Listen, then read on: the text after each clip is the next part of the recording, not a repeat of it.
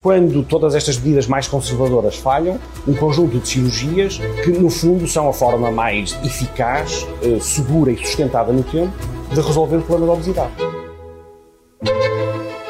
Viva! Está com o Expresso da Manhã. Eu sou o Paulo Baldaia.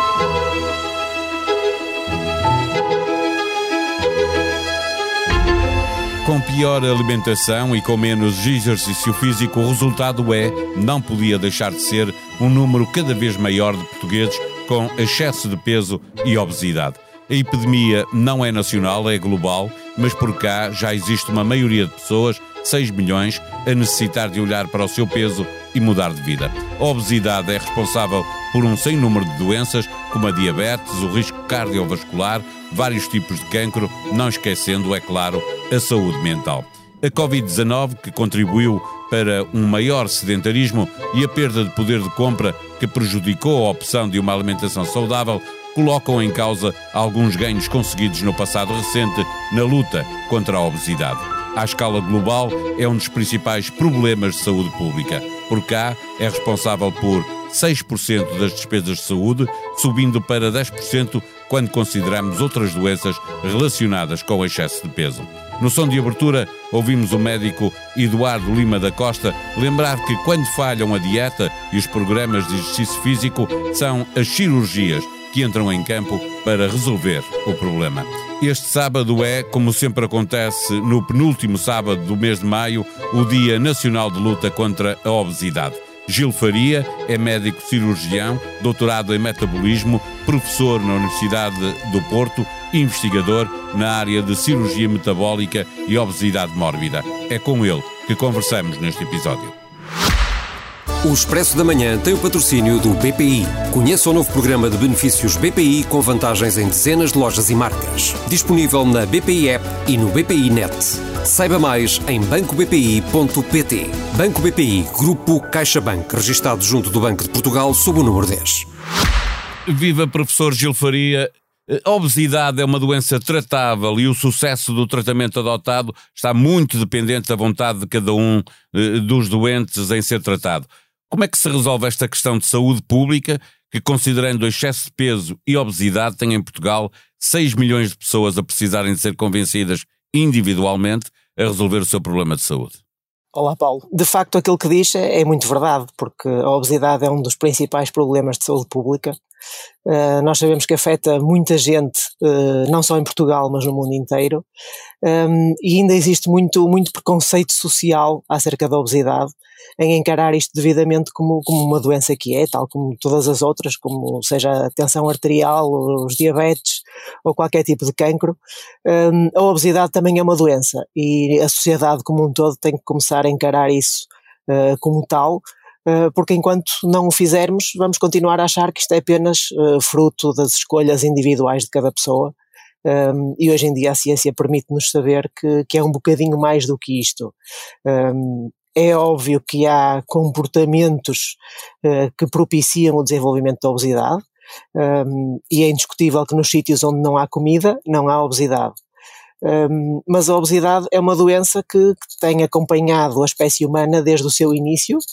Um, se olharmos para trás, eh, sabemos que ao longo dos tempos sempre houve pessoas obesas, eh, nunca houve foi uma percentagem tão elevada de pessoas obesas, que tem muito a ver com a disponibilidade de alimentos atualmente e com uma vida eh, cada vez mais sedentária, associado de facto a alterações ou, a características genéticas do nosso organismo, que é muito eficiente do ponto de vista energético e, portanto, permite uh, acumular a energia de uma forma relativamente fácil. Sendo o excesso de peso um dos fatores de risco que mais contribuem para o aparecimento de, de doenças associadas e sobre, obviamente que sobrecarrega o Serviço Nacional de Saúde, o que é que seria desejável que o poder político fizesse? É aqui que é preciso uma reforma estrutural para os principais partidos a, a ter uma fiscalidade que beneficie a alimentação saudável e penaliza outra, eh, incentivos para, maiores para a prática de exercício físico. O que é que o poder político poderia fazer de concreto? Sim, eh, isso que refere um, seria obviamente, seriam obviamente aspectos positivos. Um, eu penso que a grande um, pedra de toque no combate à obesidade será a prevenção.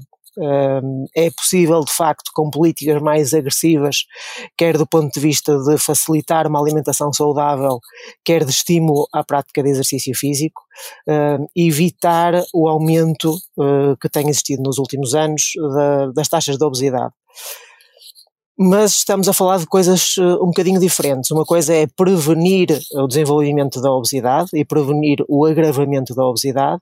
Outra coisa completamente diferente é tratar aquilo que de facto é uh, a obesidade, nomeadamente a obesidade grave. Um, e aí infelizmente, não é suficiente a prática do exercício. Já lá vamos, porque obviamente há necessidade de diminuir o número de, de, de doentes, mas também há necessidade de, de, de, tratar aqueles que existem. Mas eu queria primeiro fazer este eh, ponto da situação para percebermos qual é o retrato da, da, da realidade antes de ir exatamente àquilo que, que, que, também é o trabalho do dia a dia do, do professor Gil Faria. Eh, perguntar-lhe se o fator económico, com perda de poder de compra eh, por parte de muitas famílias, se diminui, e isto diminui, obviamente, a possibilidade de fazer uma alimentação mais saudável e também o facto da pandemia que fez aumentar o sedentarismo se agravaram esta epidemia? Uh, sim, uh, é, é, indiscutível que existe uma associação muito clara entre o extrato socioeconómico, portanto, entre a capacidade económica e o desenvolvimento da obesidade. Quer porque é muito mais uh, fácil comprar comida energética do que, do que, comprar comida saudável, portanto, as frutas, os legumes, a proteína é, é sempre mais dispendioso do que comprar os hidratos de carbono e as comidas processadas, quer porque tendencialmente as pessoas com menos capacidade económica têm menos tempo uh, livre e menos tempo disponível para a prática do exercício físico. E, portanto, é indiscutível que em todo o mundo ocidental, pelo menos, existe esta associação muito clara entre menor extrato socioeconómico e maiores taxas de obesidade. Relativamente aos efeitos da pandemia, eh, ainda é muito cedo para nós conseguirmos eh, avaliar. A obesidade é uma, uma doença de instalação insidiosa e, portanto, que leva vários anos a desenvolver-se ehm, e, portanto, ainda não conseguimos eh, adequadamente avaliar o impacto ehm, deste confinamento. Apesar de tudo, o confinamento terá sido, do ponto de vista biológico, relativamente curto e, portanto, desde que as pessoas retomem os seus hábitos, eh, nomeadamente a prática de atividade física, penso que não será por aí que haverá um, um aumento significativo eh, das taxas de obesidade. Olhemos então, esta, esta, a prevenção serve para, para o futuro, termos outra realidade, mas existe agora uma realidade de que o professor estava a falar. A sua especialidade é a cirurgia de obesidade. É uma área de atuação que se destina sobretudo aos casos mais graves ou, ou, ou, ou são tantos os casos que falta capacidade de, de fazer mais cirurgia? Ambas as coisas de facto, a cirurgia é reservada para os casos mais graves de obesidade, um, mas os casos mais graves não são apenas aqueles casos extremos de pessoas que já praticamente não têm qualquer tipo de qualidade de vida nem, nem qualquer tipo de mobilidade. Uh, existem muitas pessoas uh, com quem nós contactamos no dia a dia, que são pessoas perfeitamente normais e funcionais, uh, que têm de facto indicação para a cirurgia da obesidade, porque sabemos que isto, isto, está associado a ganhos significativos a nível de qualidade de vida, ganhos a nível de saúde, ganhos a nível de prevenção de desenvolvimento de complicações, nomeadamente do aparelho cardiovascular um, complicações metabólicas, como seja a diabetes, e vários tipos de cancro uh, que também consegue, conseguimos ah, diminuir a sua incidência através do tratamento atempado da obesidade. E, portanto, cada vez mais existe uma tendência a nível mundial de uh, propor a cirurgia para casos cada vez menos graves de obesidade. O que, por um lado, é bom porque nos permite tratar mais pessoas, por outro lado, traz um, um acréscimo significativo ao stress dos cuidados de saúde, que já hoje em dia não são suficientes uh, para tratar todos aqueles que precisam. Eh, o professor tem feito investigação clínica em cirurgia eh, metabólica. Em que é que consiste e em que é que difere da cirurgia típica da obesidade mórbida? Eu digo típica, aquela que é mais conhecida das pessoas, obviamente. É? Certo. Um, é a mesma coisa. Uh, ou seja, um, esta cirurgia foi, foi começada a desenvolver, a cirurgia da obesidade, no final dos anos 70 do, do século passado, e portanto temos aqui já um longo caminho percorrido. Um, mas ao longo do tempo nós começamos a perceber que a cirurgia não tratava apenas a obesidade. Tratava a obesidade e tratava as doenças metabólicas associadas à obesidade, tanto que, a partir de 2011, a obesidade em si foi considerada uma doença do metabolismo.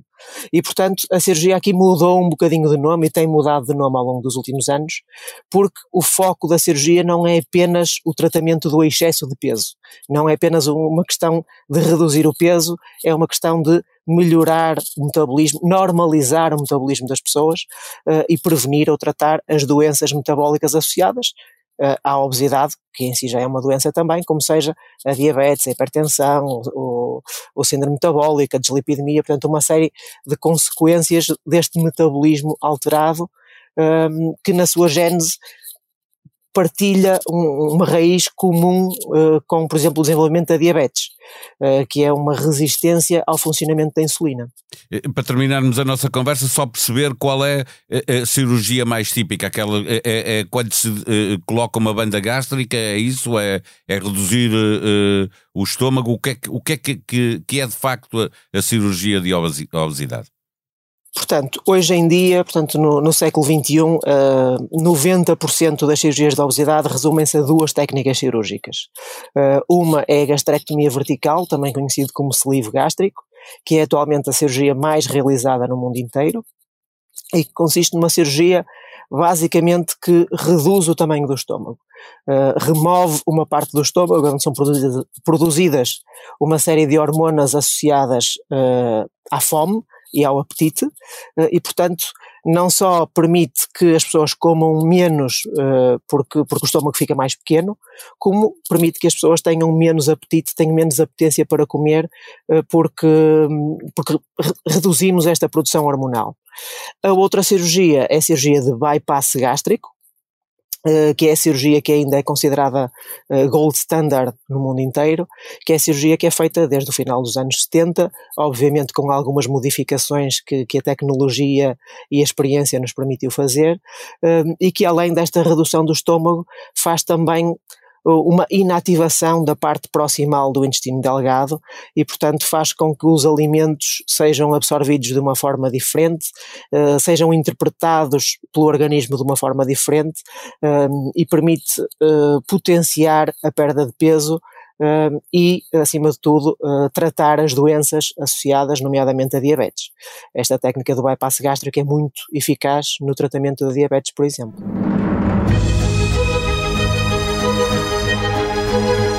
Deixo a proposta para ouvir duas boas conversas. Bernardo Mendonça no podcast A Beleza das Pequenas Coisas, com Gisela Casemiro, que diz acontecerem-lhe pessoas que se transformam em poemas, acrescentando que a poesia lhe surge até na piscina, quando repara numa luz diferente. A Beleza das Pequenas Coisas está agora disponível em dois episódios por conversa, para ver uma parte cada vez ou tudo de seguida, de acordo com o seu tempo de viagem. André de Freitas, Vasco Elvas e um convite para fazer stand-up na Ucrânia. Em conversa com Gustavo Carvalho, no podcast Humor à Primeira Vista, abordam o convite recente para ir fazer stand-up à Ucrânia e ao Afeganistão. Explicam como se vão ajudando na comédia desde os tempos de Londres e descobrimos a aventura que levou André de Freitas a abrir o espetáculo de Jim Jeffries. A sonoplastia deste episódio extra, do Expresso da Manhã, foi de João Martins. Voltamos na segunda. Até lá, tenha um bom fim de semana.